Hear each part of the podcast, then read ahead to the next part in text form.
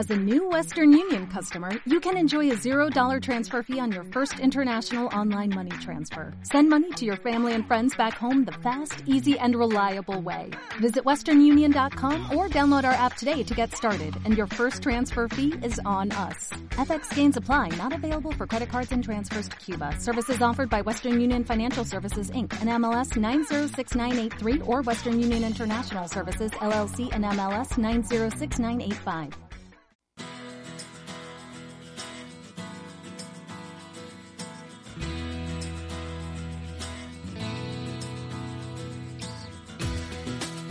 Después del trabajo, After Work, con Eduardo Castillo, Capital Radio.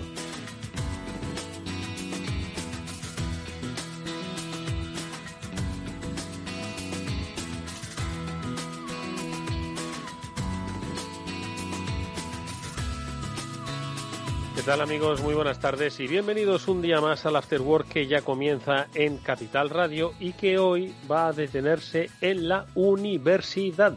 Sí, vamos a ver cómo se está investigando y cómo se está enseñando pues a una de las profesiones que va a ser la más demandada. Y no lo decimos porque sea el típico informe de la Business Harvard Review, que seguro que ya lo dijo hace 10 años, que esto de la ciberseguridad iba a generar muchísimos puestos de trabajo. Claro, la necesidad de proteger un mundo cada vez más digital, pero ¿qué tipo de puestos de trabajo? Es decir, ¿para qué se están formando ahora los futuros especialistas en ciberseguridad? ¿Para ser machacas como todos? ¿Para ser Como unos pocos? ¿O para ser un ejército de ciberpolicías? Bueno, pues de todo ello vamos a hablar hoy con nuestros invitados, pero lo haremos especialmente con uno de ellos que además eh, va a dedicarnos tiempo, eh, conocimiento eh, y es el relativo, y ahora os diremos eh, quién va a ser nuestro invitado, es el relativo al mundo de la academia, al mundo de la investigación. Enseguida vamos a saludar a nuestro primer invitado, pero antes, como siempre, saludar a Pablo Sanemeterio y a Mónica Valle, ya nos están escuchando. Pablo, Mónica, ¿qué tal? Muy buenas tardes.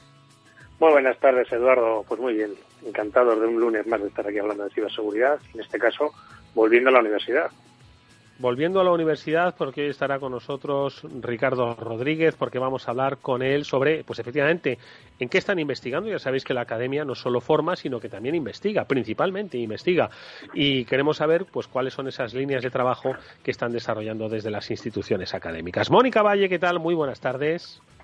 Hola, buenas tardes a todos, buenas tardes Eduardo, Pablo. Pues sí, va a ser un programa muy interesante porque hay muchas cosas que hablar en cuanto a ciberseguridad, cómo se está transmitiendo en los centros educativos y también la innovación, un aspecto muy importante. Así que va a ser un programa verdaderamente interesante.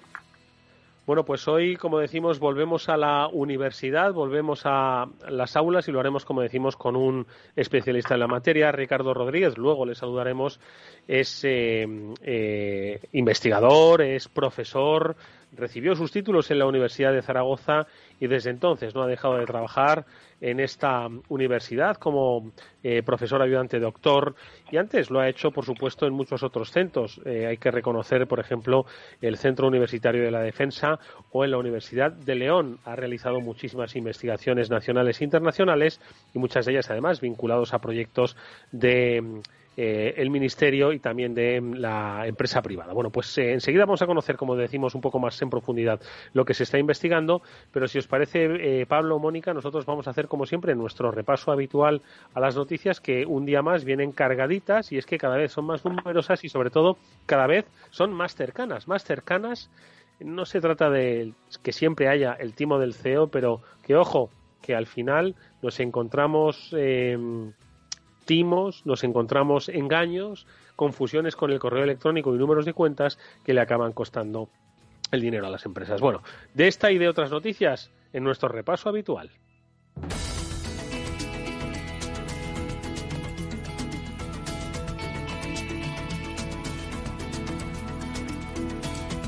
Bueno, y dos de ellas tienen que ver con eh, el mundo de los parches, ese mundo que tanto le apasiona a Pablo Sanemeterio y que, bueno, para el común de los mortales es algo, pues, hasta informativamente soso, ¿no? Sin embargo, eh, eh, precisamente de estos parches detectados por vulnerabilidades, pues depende un poco la seguridad de entornos empresariales y máxime cuando se trata de mm, eh, bueno fallos pues que llevaban bueno pues en fin en, la historia de la ciberseguridad pues muchísimos años u otra es la relativa al programa Windows Pablo eh, Mónica si no me equivoco que después de 12 años ha sido detectada una vulnerabilidad que además era crítica ¿qué es lo que ha pasado exactamente? Bueno, pues eh, hoy se ha dado la casualidad de que nos hemos juntado con dos noticias de estas de vulnerabilidades que llevaban tiempo en distintos sistemas operativos. En el caso concreto de, Microsoft es una vulnerabilidad que lleva 12 años y que afecta pues al, antivirus que viene por defecto en, Windows, que se llama Windows Defender.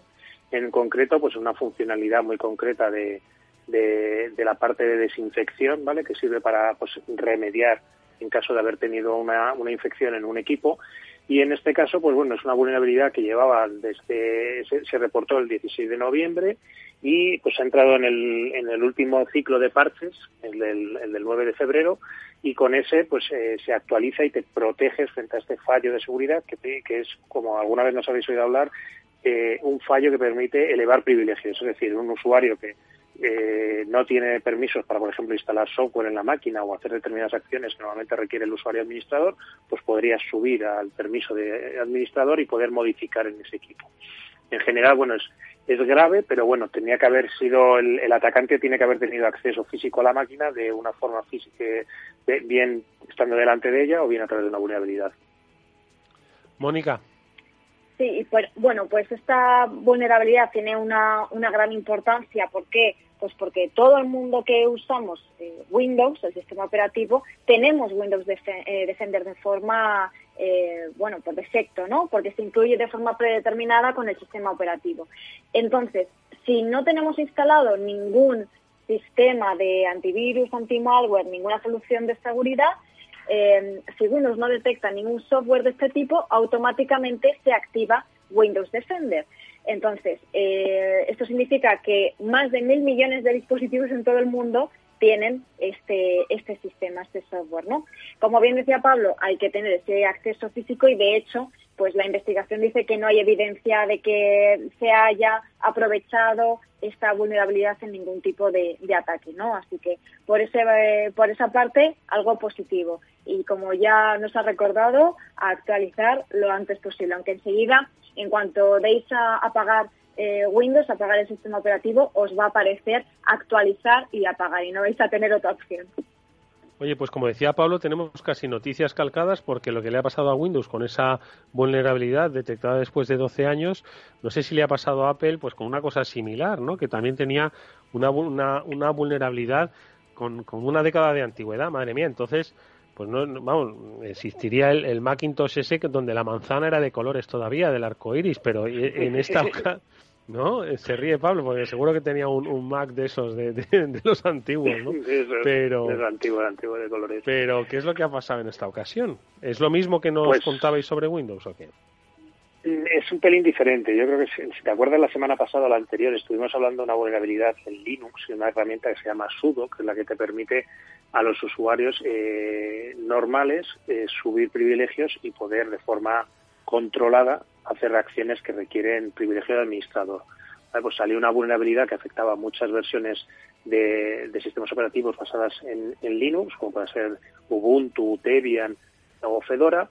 Y lo que ocurre es que, bueno, pues Mac de una forma quizás también eh, eh, deriva de, versiones Linux y tienes también esa consola donde puedes emitir comandos y en esa herramienta también sudo pues se descubre que tiene eh, una, la misma vulnerabilidad que ha estado afectando a estas eh, versiones de, Linux. Entonces, bueno, se han sacado, han hecho una prueba de concepto en la que ven que se puede hacer este tipo de, explotación y entonces pues se ha estabilizado Mac para que la última versión que tiene de momento todavía no está corregido para que lo corrija.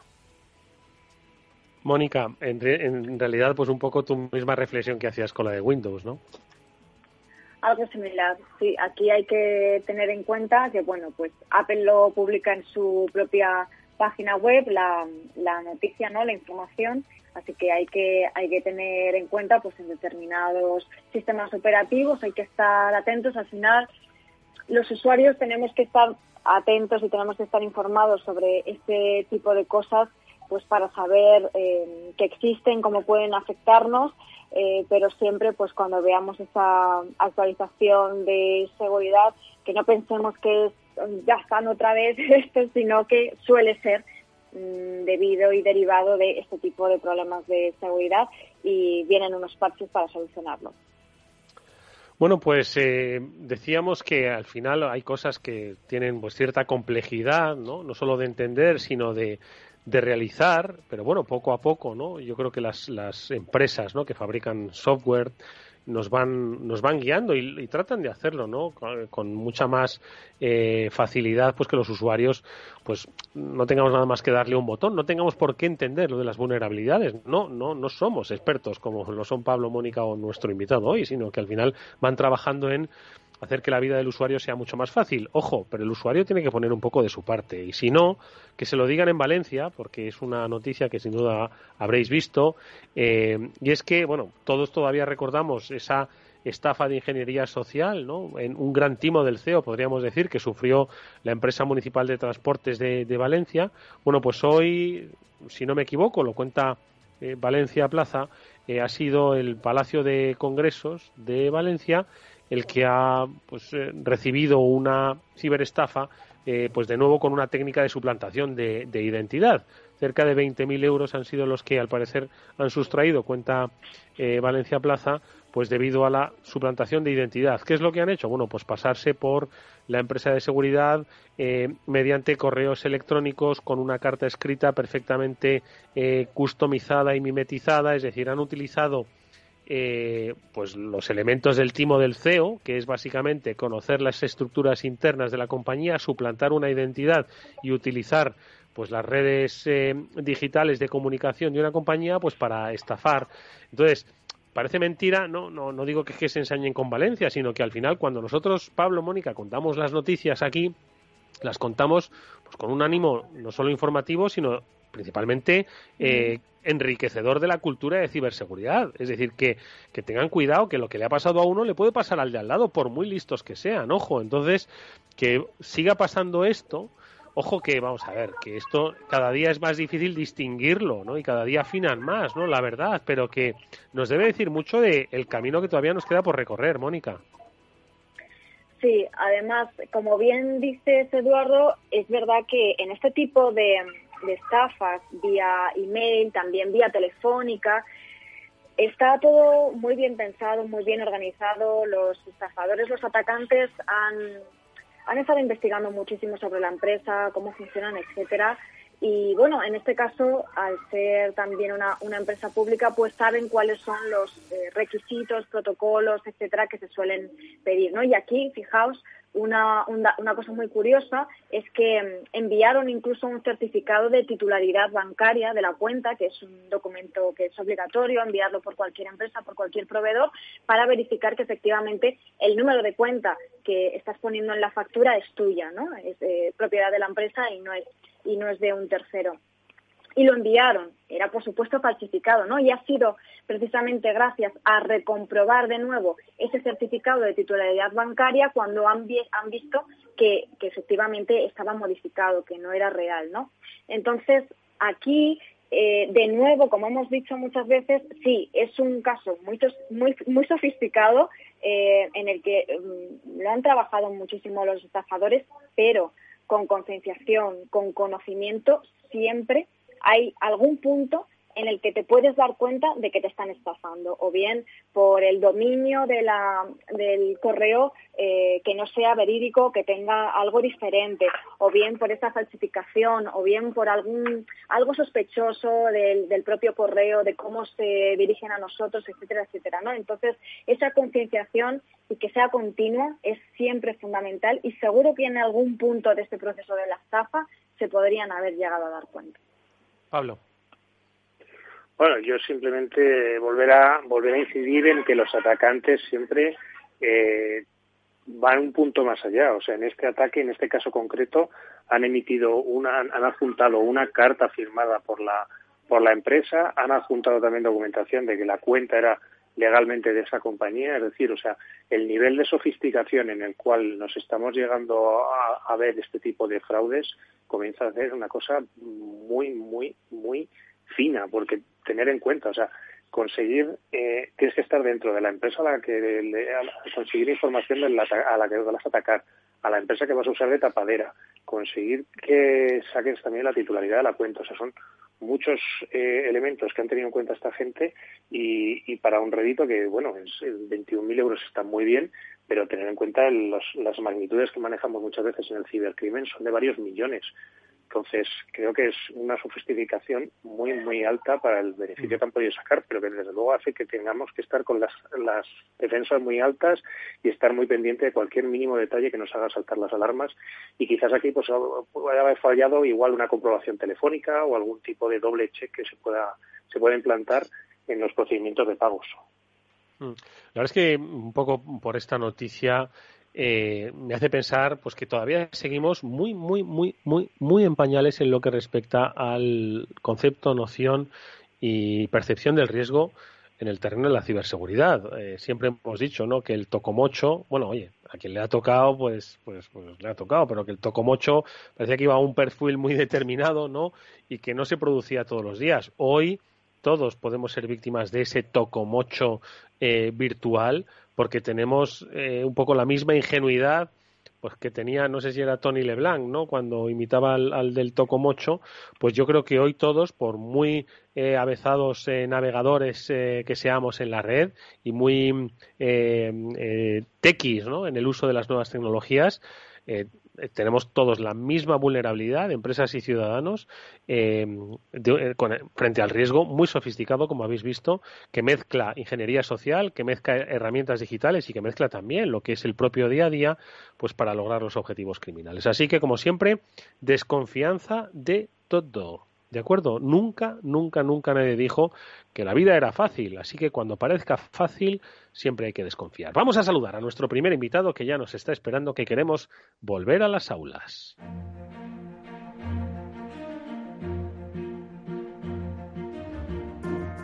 Bueno, si leemos el currículum académico de nuestro invitado, se nos acaba el programa. Así que lo que vamos a decir es que él se formó como especialista en eh, informática, se especializó como especialista en ciberseguridad y hoy, tras muchos años de docencia y de investigación, imparte y profundiza en el conocimiento a través de diferentes instituciones, principalmente en la Universidad de Zaragoza. Nuestro invitado es Ricardo Rodríguez. Ricardo, ¿qué tal? Muy buenas tardes, bienvenido. Hola, muy buenas tardes. Gracias por la presentación. Breve, breve. Yo sé que si uno va, pues que se vayan nuestros oyentes a academia.edu, que ahí estoy seguro de que pueden encontrar los innumerables trabajos de nuestro invitado, su equipo y muchos otros especialistas, que es precisamente eso, Ricardo, por lo que te voy a preguntar hoy en la universidad. Ahora vamos a ver sobre qué enseñáis y a quién enseñáis, ¿no? Pero sobre todo la universidad, decíamos al principio, es investigación, ¿no? ¿Qué investiga? ¿Dónde profundiza? ¿Os habláis con las empresas de ciberseguridad? Cuéntanos un poco, Ricardo. A ver, bueno, son preguntas muy ambiciosas. Eh, la expectativa sería muy ambiciosa, ¿no? A ver, aquí afortunadamente yo he tenido la suerte de intentar aprovechar algunos contactos y tal, y sí que estoy en contacto con algunas empresas, no tantas como me gustaría quizás, ¿no? Para que haya esta transferencia de, de conocimiento, esta innovación que si miramos a otros países como tipo Estados Unidos u otros países de nuestro entorno europeo, está muchísimo más fomentado ¿no? el tema de la transferencia. Aquí en realidad es un poquito complicado, pero bueno, afortunadamente lo vamos consiguiendo, vamos a decirlo así. Eh, pues tengo la suerte de contar con algunos proyectos en estas líneas de transferencia de, de conocimiento, digamos, desde la universidad hacia las empresas que me permiten pues disponer de, como bien dices, de, un equipo de gente y poder seguir ahí investigando y abriendo un poquito ese, ese camino, ¿no? En, en temas de, pues, de, lo que nos dedicamos ahora, pues que está todo más orientado hacia temas de análisis forense, estamos empezando también en temas de seguridad industrial y un poco todo en ese ámbito. Mm. Análisis forense y seguridad industrial.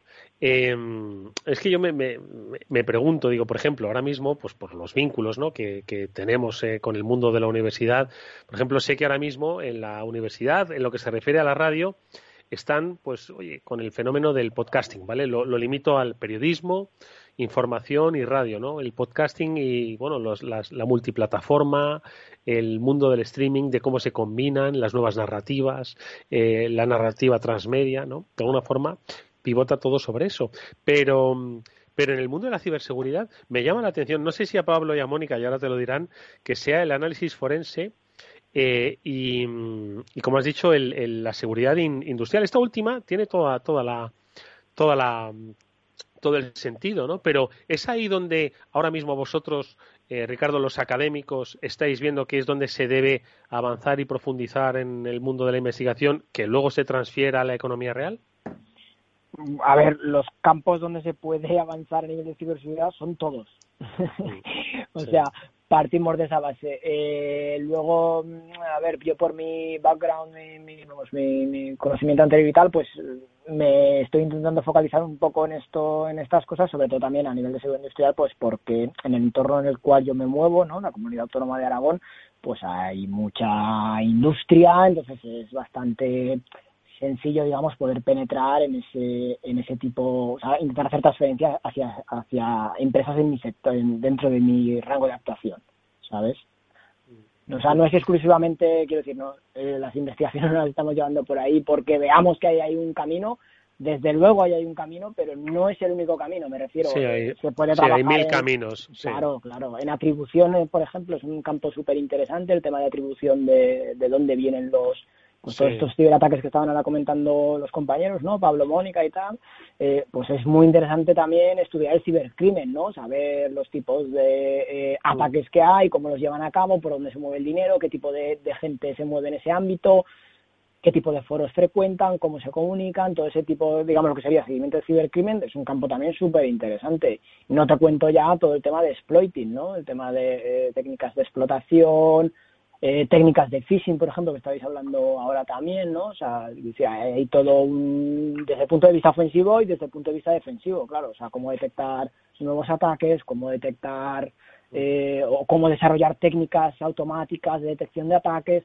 en fin, eh, que donde uno mucho. quiera poner la piedra. hay, mucho, hay mucho, hay mucho. Pablo. Pues bueno, yo quería darle las gracias a Ricardo que que se una al programa hoy. Yo la verdad es que es una de esas personas que conozco del mundo de la seguridad que hace tiempo que tenía ganas de, traerle al, al, programa y la verdad es que según se lo dije dijo que, que, venía sin ningún tipo de problema. Mi pregunta, sobre todo para Ricardo, era un poco, pues ya que estamos hablando de los temas de investigación, ¿cuáles son las líneas de investigación que más le han gustado a él, en las que haya podido trabajar? Bueno, lo primero de todo, gracias Pablo por la invitación y a vosotros y al programa también. Yo, como le dije a Pablo, soy un gran amante de la radio, entonces me gusta mucho, soy un gran consumista de la, de la radio y me gusta mucho participar en, en tertulias y tal, y vamos, ser partícipe de, este, de estos medios. En cuanto a la pregunta, eh, uf, joder, yo qué te podría decir, a ver, me gustó mucho el, algún tema que supongo que habrá seguido de alguna de las charlas donde hemos coincidido y tal, todo el tema del NFC, tal, la seguridad de las tarjetas de crédito, seguridad de transporte, de tarjetas de transporte. Todo ese tipo de cosas, la verdad es que me, me, gustaron bastante, ¿no? No tuve la suerte de poder conseguir financiación, digamos, para darle un poquito más eh, a ese campo como me hubiera gustado y entonces me tuve que ir por otros derroteros, pero bueno, eh, estuvo interesante. Luego otra cosa que también me ha gustado mucho es el tema de Tor, todo el tema de análisis de seguimiento de un poquito de servicios ocultos y tal en, la red en la red Tor, ¿no? Que fue un proyecto ahí que empezamos de investigación hace pues ya en el 2017, 2018 fue bastante local la cosa, quiero decir, no hemos publicado mucho en ese aspecto, pero bueno, hicimos ahí un mini sistema que nos permitía pues un poquito analizar, intentar desanonimizar servicios ocultos, tal, que pues a mí me pareció de bastante interés, sobre todo de bastante aplicabilidad, ¿no? Porque al final en la Rector pues se mueven ahí muchas cosas, eh, algunas de ellas legítimas y algunas de ellas no tanto, ¿no? Pues que conviene siempre intentar vigilar, ¿eh? sobre todo porque al final mmm, lo que intentamos nosotros hacer siempre es proponer o sistemas o herramientas que puedan ser utilizadas pues por vamos por actores estatales en caso de necesidad en aras de, de mejorar la seguridad nacional vamos Moni pues Ricardo, te agradezco también que estés con, nosotros porque además es un tema que me parece muy interesante para, para todos los oyentes. Y, me gustaría saber, porque bueno, que tú llevas muchos años dedicándote ya a esto y yo me imagino que hace eh, pues hace tiempo erais eh, mucho más autodidactas, teníais que a lo mejor encontrar la información donde fuese o preguntando a otras personas quizás o enredando un poco con el software, el hardware, etcétera, ¿no? Y ahora pues eh, es obvio que hay mucha más formación, hay mucho donde elegir. Eh, quizás no voy a decir demasiado, ¿no? Pero es posible que, alguien que se quiera meter en esto, eh, pues, pues esté un poco pues abrumado, ¿no? No sabe muy bien por dónde ir, pero bueno, en cualquier caso hay mucha formación y mucha información también en, Internet. Eh, ¿Crees que eh, el ser autodidacta y el enredar y buscar cosas por tu cuenta es algo eh, necesario, esa curiosidad para esta profesión? Muy buenas, Mónica. Primero, eh, respondiendo a la pregunta, desde luego, o sea, en esta carrera, vamos, o sea, la, estar continuamente viendo las noticias, digamos, del entorno de ciberseguridad, viendo que se publica en conferencias eh, tope del sector, ¿no? A nivel de, hacking, diríamos, o sea, lo que es una Black Hat, una DEFCON, una RCON, luego también depende, pues eso, de, qué tipo de, interés tengas, ¿no? Dentro de la seguridad, bien hacia temas de reversing, bien hacia temas más, más generalistas.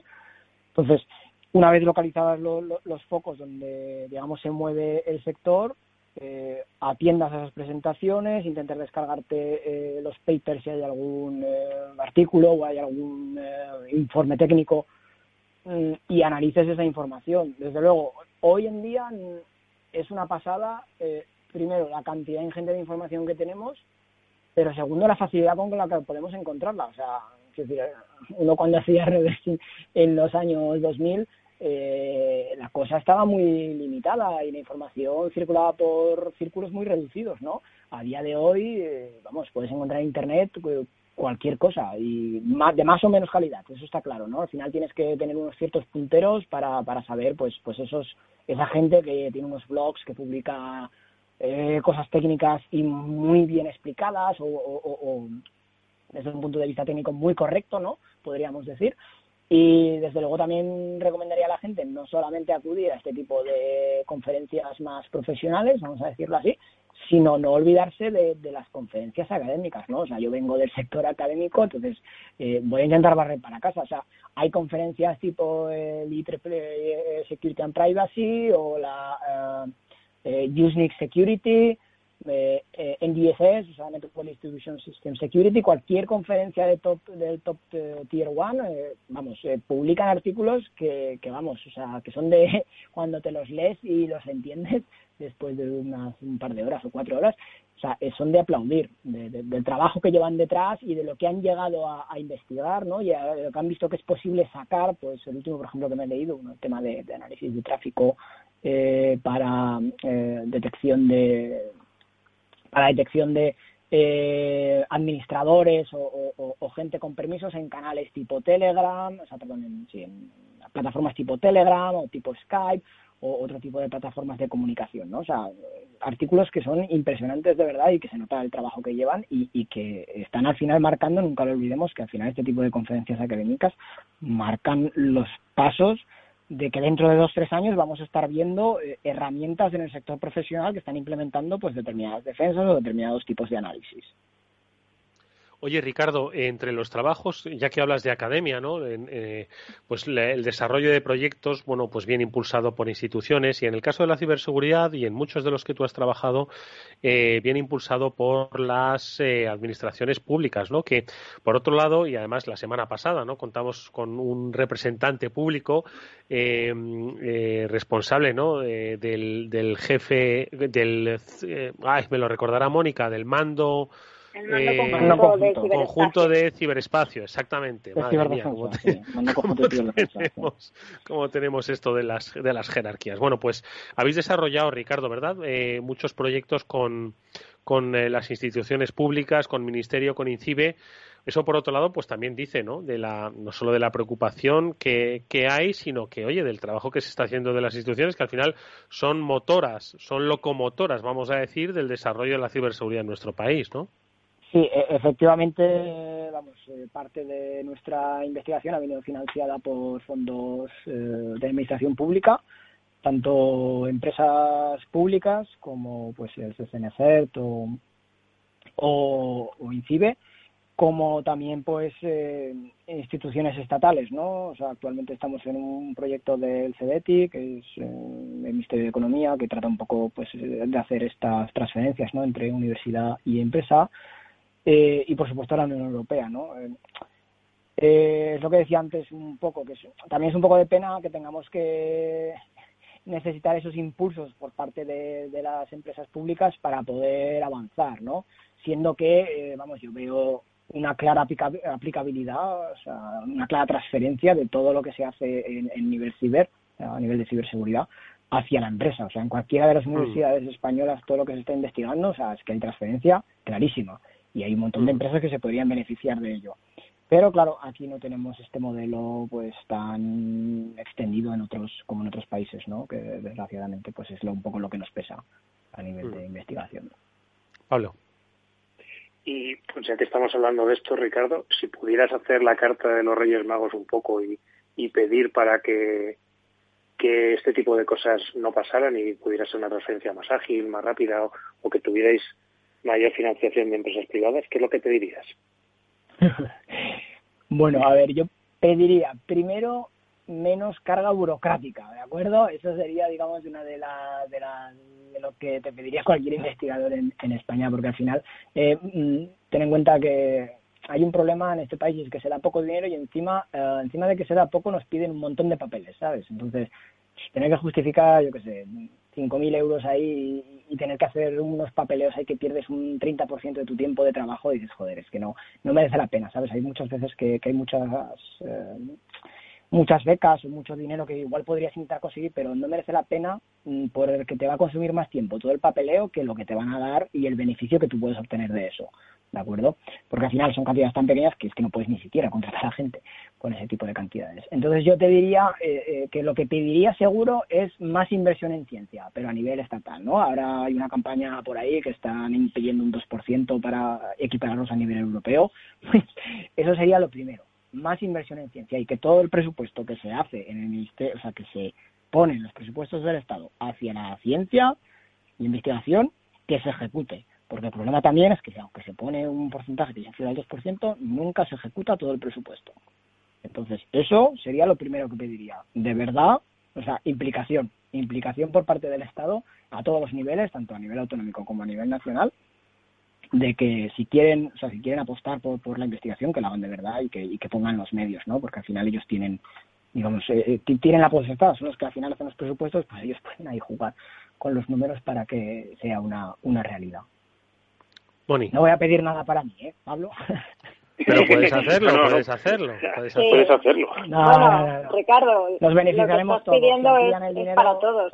Sí, que sí, es cierto. También el dinero nos beneficiaremos todos los que estamos en investigación, o sea que por eso, no hay problema. Eso es así. Totalmente, totalmente. Pues estoy de acuerdo con esa burocracia que se ve se ve en, en, en muchos aspectos y es verdad que, que quita mucho tiempo, así que eh, totalmente de acuerdo con, con, más inversión y que esa inversión se pueda dedicar a lo verdaderamente importante. Y para hacernos una idea en ese sentido, Ricardo, eh, para, bueno, para que la gente lo entienda, ¿no? Porque cuánto tiempo se puede dedicar a, a, una investigación. Imagino que lógicamente cada una tiene unos tiempos, unos procedimientos distintos, pero estaba, estaba viendo eh, tu web esta mañana y tienes publicadas muchísimas investigaciones. Este año eh, ya llevas dos, lo que me imagino que te ha llevado muchas noches sin dormir.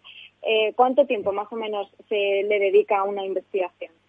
Sí, bueno, la, la visto de este año, realmente esto viene del año pasado, ¿vale? Que esto es otra de las cosas también que sucede en investigación. Quiero decir que mm, tú publicas, digamos, haces un trabajo, ¿no? Que normalmente, pues, a ver, te diría, un trabajo, para, para un trabajo bueno vas a necesitar en torno de seis, por lo menos de seis a nueve meses, por lo menos, para que sea un trabajo que, que la gente diga mm, bien, ¿sabes? Eh, trabajos con menos tiempo, a ver, pues yo qué sé, de repente igual puedes encontrar algo que sea muy novedoso y que nadie haya visto antes y que sea muy fácil de probar o de, o de, o de, o de realizar la experimentación no necesaria para poder validarlo y igual resulta que en tres meses tienes ahí un trabajo que ya puedas eh, preparar para publicar, ¿no? Eh, estoy hablando únicamente de lo que es la preparación de, de digamos, eh, obtener los resultados de investigación. Luego está la parte de escritura, ¿no? Del artículo, que ahí, pues normalmente se suelen ir dependiendo de la velocidad que uno tenga o del equipo que uno tenga, pues suele variar de uno a tres meses, ¿no? Esto va también mucho en función de las fechas límite, ¿no? Que es la que, digamos, hay que publicarlo, hay que mandarlo a una revista o a una conferencia antes de una determinada fecha, pues eh, normalmente al principio se suele no trabajar mucho o no tan intenso y luego ya las noches se van acortando o los fines de semana se van acortando conforme llega la fecha la fecha límite. Y luego viene el problema de lo de la publicación, ¿no? Esto que te decía, claro, en el momento en el que a ti te aceptan el artículo, luego está el momento de cuándo lo publican, ¿sí? Los que has visto, de hecho, de 2021, si no me equivoco, uno es de octubre del año pasado y el otro de noviembre del año pasado. Y uno de ellos todavía no ha aparecido en prensa, digamos, no está publicado dentro de la revista, y otro sí que está publicado desde enero. O sea, ahí hay unos delays, ¿no? De, tres, cuatro meses y quizás desde el momento en el que se acepta la publicación hasta que se hace pública, hasta que sale en la, en la, en la revista. Entonces, si sumas todo, ¿no? Tendríamos, pues eso, desde el momento en el que empiezas hasta que acabas, mm, un año y medio, ¿no? Más o menos, entre un año, año y medio. Hmm.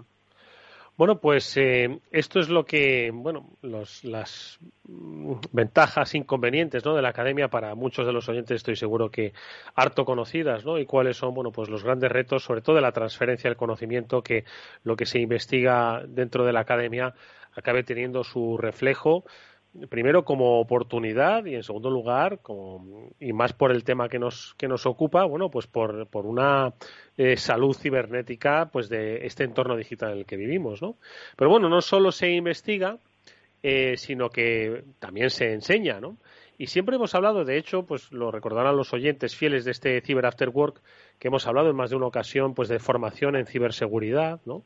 Y, de, y del talento en ciberseguridad. Es, es bastante perversa la palabra, ¿no? Porque siempre genera debate cuando se habla de talento en ciberseguridad. Eh, pero vamos a, si os parece, a, no digo a evitarla, la mencionamos si queréis, pero sí a preguntarle a nuestro invitado eh, ¿qué se enseña? ¿A quién se enseña? Si es una carrera de moda que acabará pasando, si es un, eh, la formación ahora mismo debería actualizarse, porque al final todos también sabemos que actualizar la formación pues no, no, no es ni rápido ni fácil, ¿no? Y, y más en un mundo que, que, que, se actualiza permanentemente, principalmente los malos se actualizan permanentemente, pues debe ser complejo, ¿no, Ricardo, adecuar un poco la, la formación. ¿Cómo lo estáis haciendo?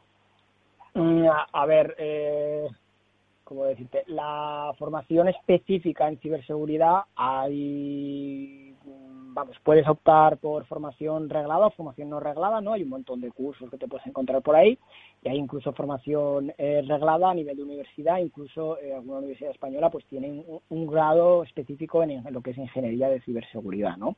Nunca hay que olvidar que puede ser que ahora mismo sea una carrera que está de, o, o la ciberseguridad sea un campo, un campo de dominio que está de moda, estoy de acuerdo con eso, ¿no? Eh, en que se habla de mucho de ciberseguridad y tal, lo cual está muy bien. A ver si conseguimos que se transfiera también a nivel de, proyectos o a nivel de dinero, de, de investigación, en este campo específico. Eh, pero nunca hay que olvidar que la seguridad, eh, no, aunque ahora esté de moda, nunca se va a dejar, porque la seguridad es un elemento transversal, o sea, es una propiedad transversal. Nos hace falta seguridad en todos, en cualquier tipo de sistema y en todos los niveles me da igual que sea un eh, elemento hardware, me da igual que sea un elemento software, que estemos hablando de un protocolo de red o que estemos hablando de una aplicación de móvil. O sea, nos hace falta seguridad en todos los niveles y a todos los, en todos los espectros. O sea que, por mucho que ahora esté de moda, siempre va a estar ahí. ¿De acuerdo? Ese, es mi punto de vista, vamos. Creo firmemente además en este en esto y yo estoy seguro que Pablo y, y Mónica estarán de acuerdo, de acuerdo con lo que estoy diciendo. Eh, luego, ¿A dónde se está enseñando? Bueno, eh, hay un montón de másteres, hablando de la parte que me toca más académica, ¿no? En, España pues hay bastantes másteres, eh, algunos son más especializados a nivel de investigación, otros son más focalizados, eh, más títulos propios focalizados en, pues en parte de gestión o en parte de eh, análisis de riesgos.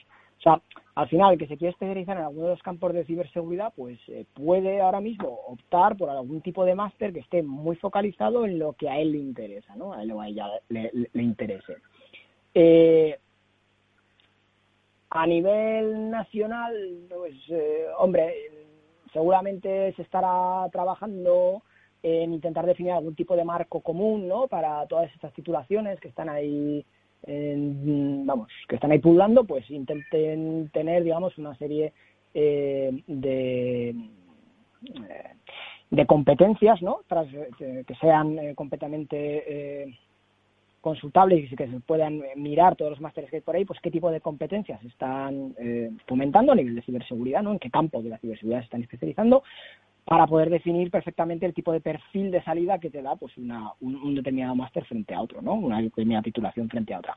Esto ya se ha hecho a nivel internacional, o sea, ACM y ECUBO tiene por ahí eh, publicación, ACM y ECUBO son instituciones de mm, profesionales, ¿no? ACM más de eh, gente dedicada a la computación y Cubo son más de, ingenieros, eh, en todas las ramas de ingeniería. Pero bueno, ellos tienen ahí unos, unas guías curriculares, ¿no? Eso es lo que no salía la palabra, perdón.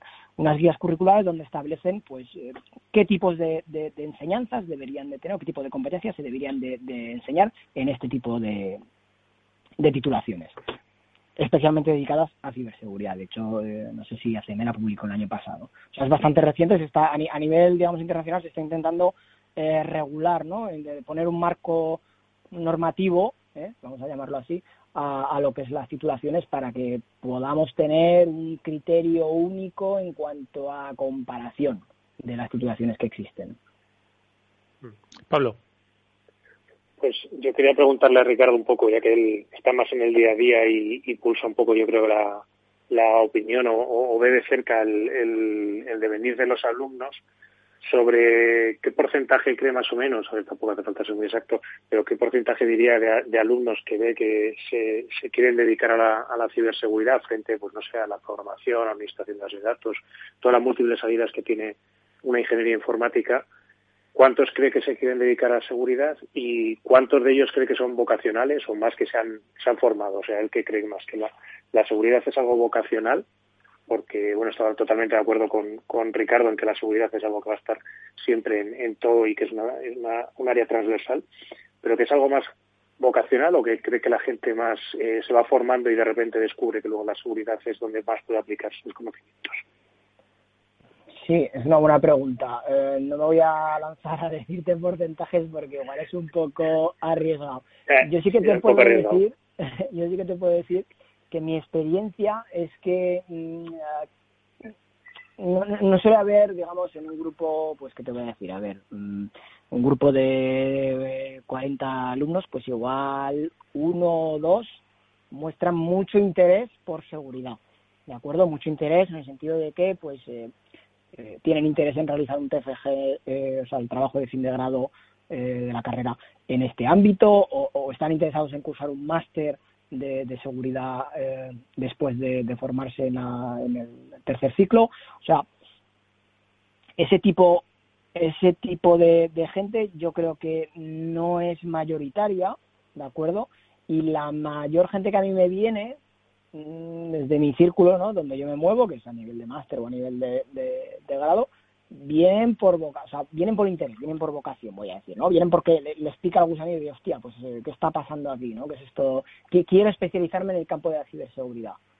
De hecho, a la mayoría de mis alumnos que, que vienen con hacer el TFG con, conmigo, vamos, tienen todos la suerte o la desgracia de acabar trabajando en empresas eh, relacionadas con, con ciberseguridad, ¿no? O sea, eh, el, el poder decir, afortunadamente, me gratifica decir que el 100% de los que han trabajado conmigo han estado trabajando después en empresas del sector. Boni.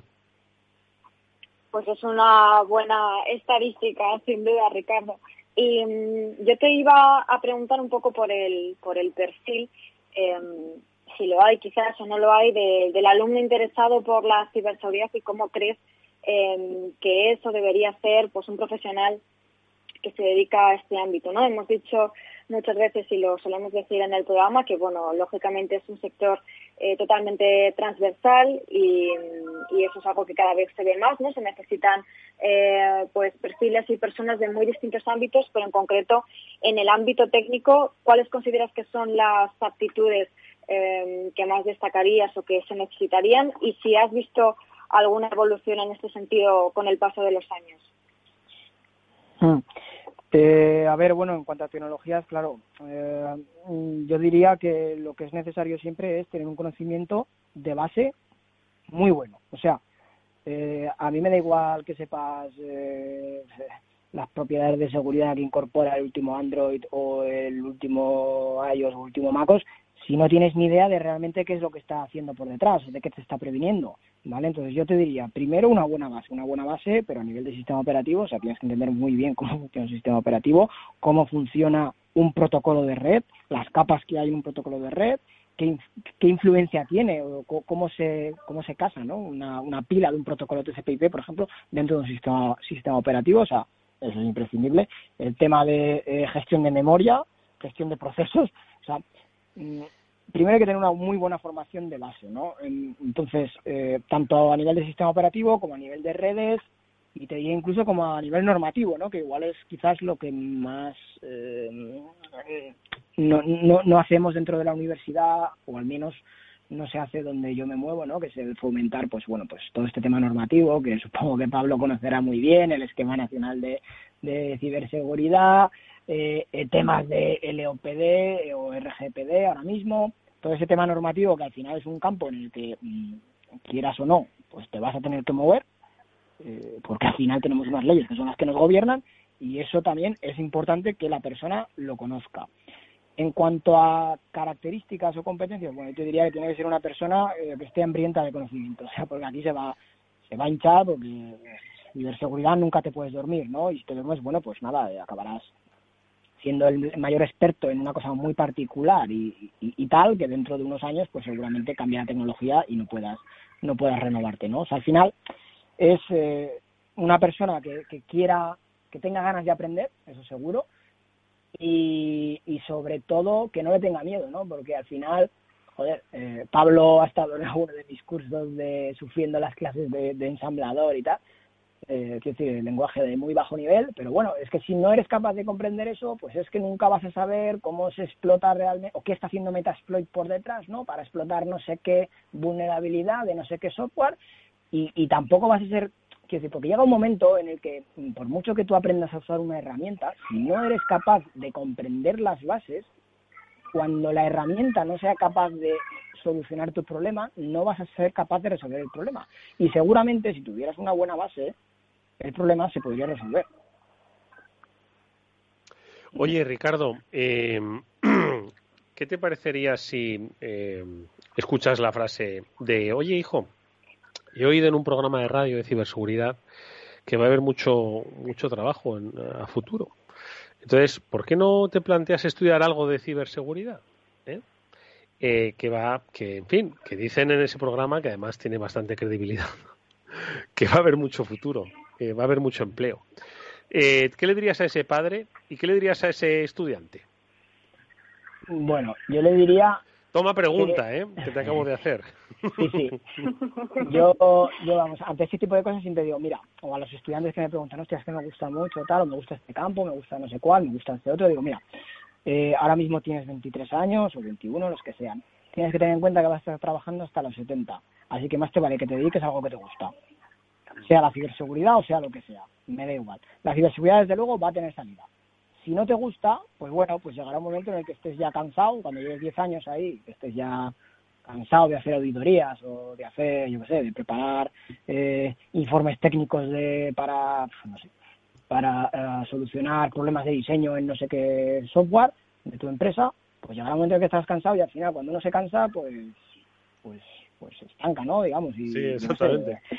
Pierde el interés por formarse y sí, sí. Claro, o sea, la, la, la, vida o sea, la vida es, muy bonita y es muy larga, lo cual es una putada porque también hay que trabajar para comer, ¿no? Desgraciadamente tenemos ese mal vicio, los, los humanos que tenemos que comer. Entonces, eh, más te vale que trabajes en algo que te gusta, porque si no, eh, vamos, hay que ser feliz en esta vida, porque ya lo único que nos queda. Lo primero. ¿Qué os parece, Pablo? ¿Qué os parece la reflexión pues interesantísima que ha hecho Ricardo? que no puedo estar más de acuerdo con, con Ricardo. El mundo de la ciberseguridad es un mundo apasionante, muy bonito, pero en el que tienes que estar dispuesto a estar actualizándote y reciclándote constantemente y a, estudiar y a estudiar. O sea, te tiene que gustar estudiar. Te tiene que gustar enfrentarte a retos nuevos, porque es que es lo que vas a estar haciendo todos los días de tu vida. Y, y me parece una reflexión muy acertada. Lo importante en esta vida es ser feliz. Entonces es muy importante que si vas a dedicar los 60 años o 40 años de tu vida profesional a algo, que sea algo que te guste. Mm. Porque además también, Ricardo, y una última cuestión ya que te hago, se nos va, se nos acaba el tiempo. Esos puestos de futuro que tan demandados van a ser, yo decía al principio, van a ser para picar en la, en la mina, como hacemos muchos, eh, va a ser para dirigir equipos de trabajo, para diseñar estrategias. Entiendo que, ¿qué es lo que más se va a necesitar a corto o medio plazo? Eh, vamos, tiene que haber de todo. O sea, igual que en la vida hay de todos los oficios, pues va a haber de todo, ¿no? Va a haber gente que estará focalizada, digamos, en programación segura, ¿no? Acabará programando eh, sin introducir ningún tipo de bug. Habrá gente que está en, estará a niveles superiores, a nivel de analista de software o arquitecto de software, donde eh, ya pensarán desde un punto de vista o desde una perspectiva de, ciberseguridad. Habrá gente que trabaje en otros niveles eh, más de gestión, más a nivel normativo, para definir bien los procedimientos de seguridad dentro de la empresa o de transferencia de información entre eh, partes de la empresa, por ejemplo, ¿no? Por el tema, todo este tema, eh, tema de protección de datos. Hará gente, hará falta gente en todos lados. O sea, es muy arriesgado decir dónde va a estar el, alto, vamos, dónde va a ser el, grueso de trabajo. A corto medio plazo, pues yo te diría, a ver, desde luego hace falta gente ahora para poder dirigir, porque luego va a venir gente eh, que va a picar. Mm. ¿Entiendes lo que te quiero decir? Entonces, ahora seguramente habrá hará falta más gente en niveles, digamos, de cualificación o de, o de, o de tipo de trabajo más, más de gestión, vamos a decirlo así, que dentro de un futuro no más cercano pues que, que, habrá menos que habrá menos eh, habrá menos habrá menos ofertas de este puesto por lo tanto habrá más ofertas de, de, digamos de la de lo que es eh, de base no pero esto ha pasado en ciberseguridad y ha pasado en otros campos ¿eh? no es decir esto es lo que ha pasado en multitud de campos de hecho en la informática si nos acordamos de los inicios de la informática hace 25 años pues eh, mm. sucedía lo mismo mm. Mónica, tu reflexión final a propósito de las palabras de Ricardo. Breve, que se nos va el tiempo. Fenomenal, pues breve. Bueno, acertadísima la reflexión que ha hecho sobre eh, que tiene que gustarte lo que haces en, en, esta, en este ámbito de la ciberseguridad o en cualquier otro. Eso es muy importante. Así que me quedo con eso y me quedo también con, eh, con el comentario que decía antes que hay que estar hambriento de conocimiento y creo que también se puede aplicar a todo. Hay que, hay que tener hambre de conocimiento y de mejorar siempre lo que se haga en la vida. Ricardo Fernández es investigador de ciberseguridad de la Universidad de Zaragoza. Ha sido hoy nuestro invitado. Nos ha acercado la academia y el pupitre a partes iguales las necesidades que va a tener que tenemos en el terreno de la ciberseguridad porque no se puede entender la lucha contra eh, las inseguridades que hay en la red sin pasar por la universidad y hoy lo hemos hecho brevemente en este espacio gracias a Ricardo. Te deseamos toda la suerte del mundo. Enhorabuena por ese trabajo y hasta muy pronto, Ricardo. Muchas gracias, cuando queráis. Y amigos, nos despedimos también de Pablo Sanemeterio y de Mónica Valle, que como siempre guían con eh, eh, eficacia y luz todos los conocimientos técnicos de este programa, Cyber After Work, el programa de la ciberseguridad de Capital Radio. Gracias, Pablo y Mónica. Gracias a ti. Gracias.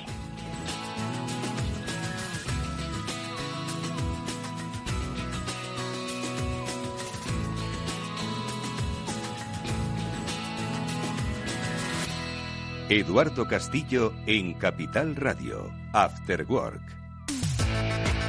Los inversores, si te sientes atraído por invertir pero no sabes con quién hacerlo ni cómo hacerlo, bueno, pues XTB pone a tu disposición la mejor oferta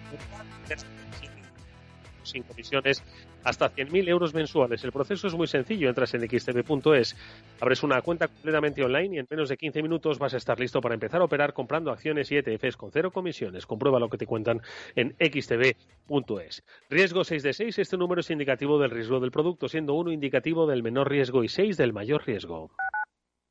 Tu radio en Madrid 105.7, Capital Radio. Memorízalo en tu coche.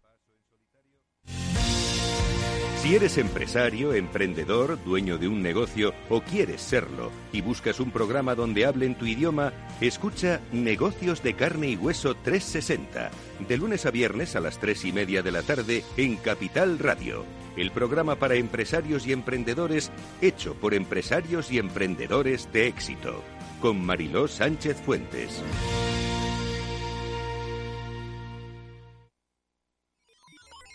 Los robots escuchamos Capital Radio. Es la radio más innovadora. Oímos a Saragot, con Luis Vicente Muñoz.